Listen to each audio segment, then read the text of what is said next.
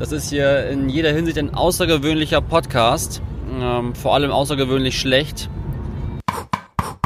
You cannot be serious! Cannot Be Serious, ein Tennis-Podcast mit Marcel Meinert und Kurt Sauer.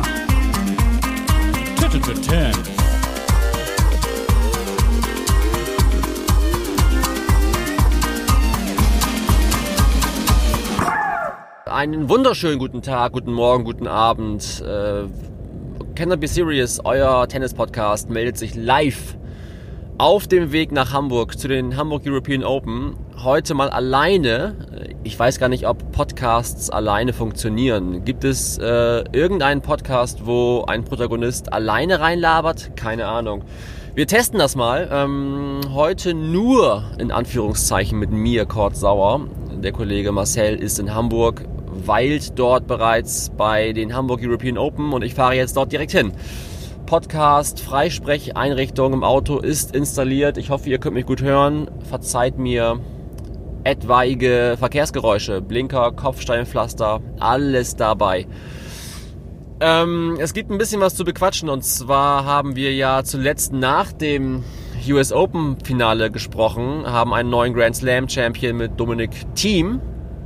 Und danach fanden die Italien Open statt in Rom, wo ja, wo mit Simone Halep und Novak Djokovic zwei erwartbare Sieger am Ende dort standen, aber was haben bitte Diego Schwarzmann und vor allem Dominik Köpfer für herausragende ähm, Spiele dort abgeliefert? Was für ein herausragendes Turnier von Dominik Köpfer. Wahnsinn. Also der hat da reihenweise äh, Stars aus dem Feld genommen.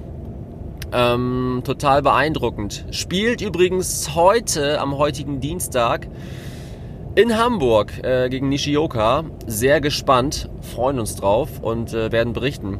Ähm, ohnehin, Dominik Köpfer, einer der Kandidaten, der hier mal rein muss in unseren Podcast, ist ja gar keine Frage. Wir sind dran, das kann ich euch versprechen. Ähm, ansonsten würden wir gerne mal eingehen auf den Joker ein weiteres Mal, denn der hat in Rom sowohl einen Rekord gebrochen, den äh, ewigen Rafa Nadal-Rekord, 35 Master-Titel.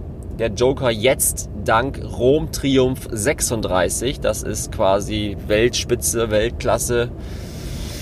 Ja, würde ich sagen, Glückwunsch. Ähm, Glückwunsch, dennoch, abseits des Sportlichen, eher ungeil, mal wieder. Ähm, Im Spiel gegen Dominik Köpfer im Viertelfinale Schläger zertrümmert nach Satzverlust. Und ich frage mich einfach ein weiteres Mal, ich verstehe es nicht, warum macht er das? Der Typ gewinnt jedes Spiel. Der Typ weiß, dass er sportlich überlegen ist. Ja, er ist vom Ehrgeiz zerfressen. Ja, er ist einfach im Tunnel, wenn er auf dem Platz ist. Aber es geht einfach auch um eine gewisse Vorbildfunktion. Es geht darum, dass Kids ihn sehen und ich möchte sowas von einer Nummer 1 nicht sehen. Punkt. Ähm, verstehe, dass es früher Spieler gab. Ich erinnere an Marat Safin. Ähm, das war immer irgendwie auch stilbildend, immer irgendwie auch cool, ja, toll, Emotionen müssen raus. Und vermutlich hört ihr das jetzt hier und denkt euch auch so, alter, sauer, komm schon. Es ist doch total normal, dass da Leute auch mal irgendwie ihren Emotionen freien Lauf lassen müssen, dass mal dieser ganze Scheiß raus muss, wenn es nicht läuft. Ja, verstehe ich. Ähm, mach ich auch nicht auf dem Platz, weil ich weiß, was so ein Schläger kostet. Und wenn du einfach den äh, Fans und den, den jugendlichen Spielern draußen signalisierst, das hat keinen Wert. Na klar, der Joker, der bekommt vom Hersteller, vom Ausrüster irgendwie 80 Schläger pro Woche. Und das ist dem scheißegal. Aber ähm, das irgendwie wie zu vermitteln und den, den, äh, den Jungs und Mädels, die da aufschauen, zu zeigen, passt auf, Leute, so ein Schläger, scheißegal, mach ich weg. Es muss nicht sein. Es nervt. Und im Finale gegen den sehr gut spielenden Diego Schwarzmann genauso. Also da blieb zwar der Schläger heile, aber am Ende war es dann doch wieder so eine zynische Kommunikation gegenüber dem Schiedsrichter. Es war Gemecker, Gejammer, Gezeder. Das ist einfach irgendwie unwürdig, finde ich. Ähm, könnt ihr mal gerne sagen, wie ihr das findet. Gerne ähm, via Social Media, Hashtag Thames Podcast oder auch Hashtag cannot be serious. Macht's wie ihr wollt. Ähm, genau. Ansonsten bin ich auf dem Weg nach Hamburg. Äh, heute ist Dienstag, die Hamburg European Open sind in vollem Gange. Wir freuen uns auf ein ja, rund erneuertes, frisch angestrichenes Turnier. Ähm, was ist alles neu? Das Stadion wurde neu bestuhlt. so ekelhaft das auch klingt. Und äh, die Spielerkabinen wurden neu angestrichen. Walk of Fame ist neu. Alles ein bisschen frischer, neue Farbe quasi wie wir, wie Thames, euer digitales Tennismagazin im Internet, alles frisch. Ihr kennt das. Ähm, und ansonsten würde ich gerne mal kurz auf das heutige, auf den heutigen ähm, Plan gucken. Da spielen ganz tolle Spieler. Gay Monfils trifft auf Yannick Hanfmann. Irre Partie. Von Nini Kohlschreiber. Mega. Strophi gegen Karin Katschanov. Auch nicht so schlecht. Köpfer, wie gesagt, gegen Nishioka. Und Hugo Humbert gegen Daniel Medvedev. Also, ja, ich sag's wie es ist. Das kann was. Ähm, wir sind auf dem Weg. Ich glaube, Boris Becker läuft da auch irgendwo rum heute. Ist ja völlig klar. Den greife ich mir irgendwie zwischen Kaffee und Bier. Und dann äh, hört ihr es hier. Ähm, melde mich aus Hamburg oder auf der Rückfahrt, wenn es ganz bescheiden läuft. Also eher auf der Rückfahrt. Und äh, ja, wünsche euch in der Zwischenzeit einen schönen Tag. Habt eine gute Zeit.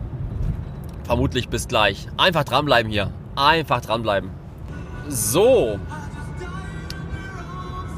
Ihr hört es. Wow, wow, wow, wow. Äh, Grüße von der Rückfahrt. Äh, ich sollte aufhören zu singen und euch eher teilhaben lassen am Tennisgeschehen. Also, wir haben es nicht fertiggebracht, bei all dem Tennis äh, von direkt von vor Ort zu senden. Kollege Marcel lässt liebe Grüße ausrichten, hat da tatsächlich auch gut zu tun. Äh, und ich berichte euch mal ganz flott von den jüngsten Ergebnissen. Und es gibt ein paar O-Töne von Boris Becker, Head of Tennis, Head of Men's Tennis, DTB. Ist ja völlig klar, dass äh, wir da auch mal eben kurz das Mikro reingehalten haben in die PK. Ähm, das waren auf jeden Fall sehr, sehr gute Spiele heute. Das kann man schon mal festhalten. Köpfer gewinnt gegen Nishioka. Super Sandplatzform, wirklich, macht echt Bock. Yannick Hanfmann nimmt Gael Monfils aus dem Turnier. Auch ein schönes Ding. Und ähm, dann gab es zwei wirklich ja, knappe Niederlagen von, von Philipp Kohlschreiber gegen Fonini und ähm, auch wirklich super eng. Struffi verliert knappestmöglich gegen Karin Katschanov. Das Ding kann wirklich in beide Seiten ausschlagen am Ende. Schade. Also Struffi, falls du das hier hörst, tust du ja wahrscheinlich sowieso nicht. Liebe Grüße und wirklich gutes Match. Ähm, und ähm, ja, das war auch so ein bisschen das Thema ähm, auf der PK mit Boris. Boris Becker, Head of Men's Tennis des DTB, hat sich blicken lassen am deutschen Tag, ist ja völlig klar hat nochmal Hamburg als den Tennisstandort Deutschlands bestätigt. Ähm, hat natürlich auch hier eine eigene Historie. Und einmal würden wir euch gerne hier äh, lauschen lassen in den O-Ton, den er äh, von sich gab zum Thema, wer ist denn dieses Jahr der French Open Favorit? Also da hat er sich auf jeden Fall nicht so ganz klar für Nadal ähm, positionieren wollen. Grund war auch eigentlich ein ganz naheliegender. Hört mal rein. Ich glaube, dass äh, äh, Spieler vor allem eins brauchen, das sind Matches. Du wirst nur im Match besser. Und wenn alle Spieler, die in Amerika nicht gespielt haben, sind, sind, äh, haben weniger Matches, wie die in Amerika gespielt haben. Das ist ein Nachteil. Und ob du Nadal heißt oder liebe Gott, du wirst nur auf dem, im Match besser. Und Rafael Nadal fehlt Matchpraxis. Jetzt das kann man sagen, der fünfmalige Gewinner der French Open hat besondere Regeln, weil er einfach unglaublich gut auf dem Blatt ist, ja. Aber auch Nadal braucht seine Turniere, seine Turniervorbereitung, seine Matches. Und spielte er oft vier große Sandplatzturniere vor Roland Garros, die er in der Regel gewonnen hat, aber das fehlt ihm jetzt.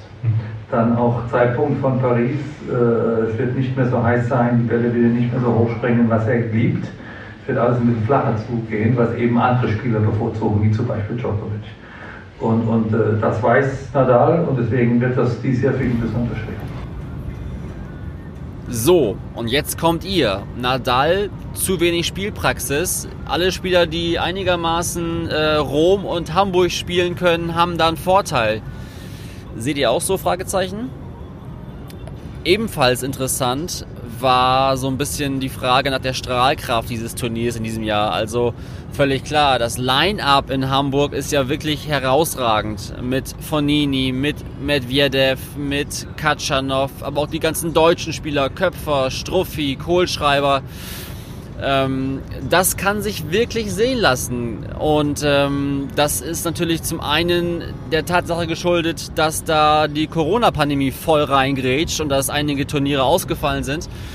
Diese ganze äh, Turnierumwälzung ist da irgendwie so ein bisschen, ja, ist ein Faktor, keine Frage.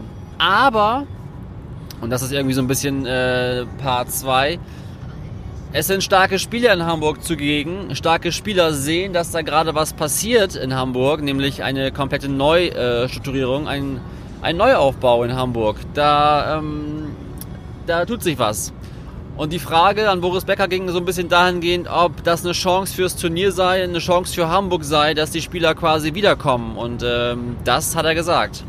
Nein, also äh, Spieler reden schon miteinander und, und wissen genau, wo sie gut behandelt wurden, wo, das, ähm, wo die Organisation, Organisation gut war, die Struktur, die Bedingungen. Äh, und ich glaube, das kann Hamburg alles liefern. Ähm, Wäre es auch uns der Stunde, äh, dass äh, Hamburg stattfinden kann. Hätten Sie die Veranstalter vom Vierteljahr gefragt, äh, wären Sie etwas nervös am, am Stuhl rumgerutscht, glaube ich. Deswegen äh, also ein, ein großes Glück, äh, dass Hamburg in der Form auch zu diesem Zeitpunkt ähm, stattfinden kann. Und das ist sicherlich ein Bonus für die Zukunft. Und, und äh, Sie sprechen die, die Klasse der Spieler an. Äh, äh, ja, das spricht für sich.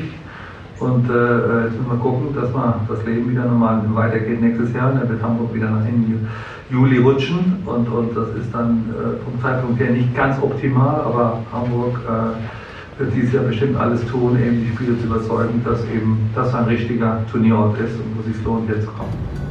Das sollte zunächst mal reichen hier in meiner kleinen One-Man-Show heute. Ähm, wobei am Ende war es eine One-and-a-Half-Man-Show mit Boris, den wir hier mal quasi als, als äh, Stargast eingeflogen haben. Können wir jetzt schon von uns behaupten, wir hatten Boris Becker im Podcast? Nee, ne? Eigentlich nicht.